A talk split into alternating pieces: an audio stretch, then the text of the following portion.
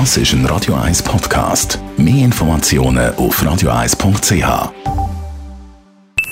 Die Morgenkolumne auf Radio 1 präsentiert vom Grand Casino Baden. Grand Casino Baden. Baden im Glück. Guten Morgen miteinander. Kennen Sie das Kochbuch Tiptopf? Seit 1986 kocht man in den meisten Schweizer Schulen mit Rezepten aus dem Buch. Man lernt, wie viel Mehl in einen Omelettenteig sollte, man lernt, wie viel Wasser das man braucht, um Pasta zu kochen und man lernt, dass Weichkäse an der Decke klebt, wenn man dummerweise mit Brät um sich schmeißt. Jedenfalls hat das Kochbuch schon viel Gutes bewirkt. Auch wer nicht gut kann kochen kann, sich dank dem Tiptopf wenigstens ein paar Tage selber ohne Tiefkühlpizza und Ravioli aus den Büchsen ernähren. Aber jetzt brodelt es im Tipptopf, wie eine Journalistenkollegin von mir heute schreibt.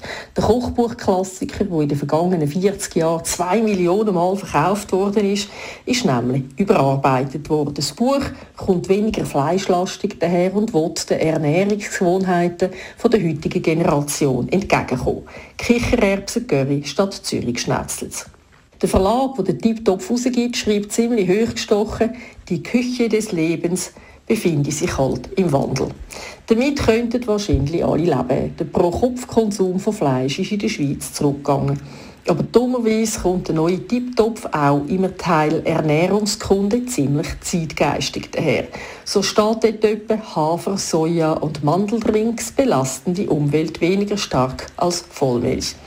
Das ist erstens wissenschaftlich höchst umstritten und zweitens gar nicht im Sinn vom Verband der Schweizer Milchproduzenten Swissmilk.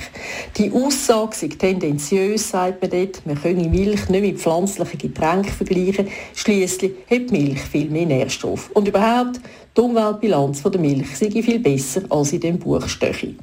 Swissmilk hat sich so aufgeregt über die neuen Rezepte, dass man jetzt dem Verlag einen bösen Brief geschrieben hat. Und was sagt uns die ganze Geschichte über die heutige Zeit? Erstens, Politik ist überall. Das Private, so weiss man seit den frühen 70er Jahren, ist politisch. Die Frage, ob eine Universität ihre Toilette genderneutral anschreibt oder nicht, ist politisch. Und in den Zeiten des Klimawandels ist auch die Milch politisch geworden. Das Dumme ist nur, seit alles so furchtbar politisch ist, interessiert sich immer weniger für Politik, die man im Bundeshaus oder im Kantonsparlament macht. Das merkt man auch im Wahlkampf. Wer sich für ernsthafte Themen wie zum Beispiel Europapolitik interessiert, kann lang suchen. Aber wer weiß, der Tipptopf mit seinem Sojamilchrezept könnte es durchaus noch im Wahlkampf schaffen. Die Morgenkolumne auf Radio 1 immer am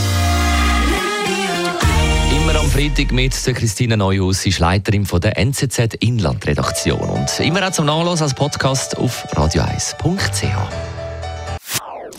Das ist ein Radio 1 Podcast. Mehr Informationen auf radio1.ch.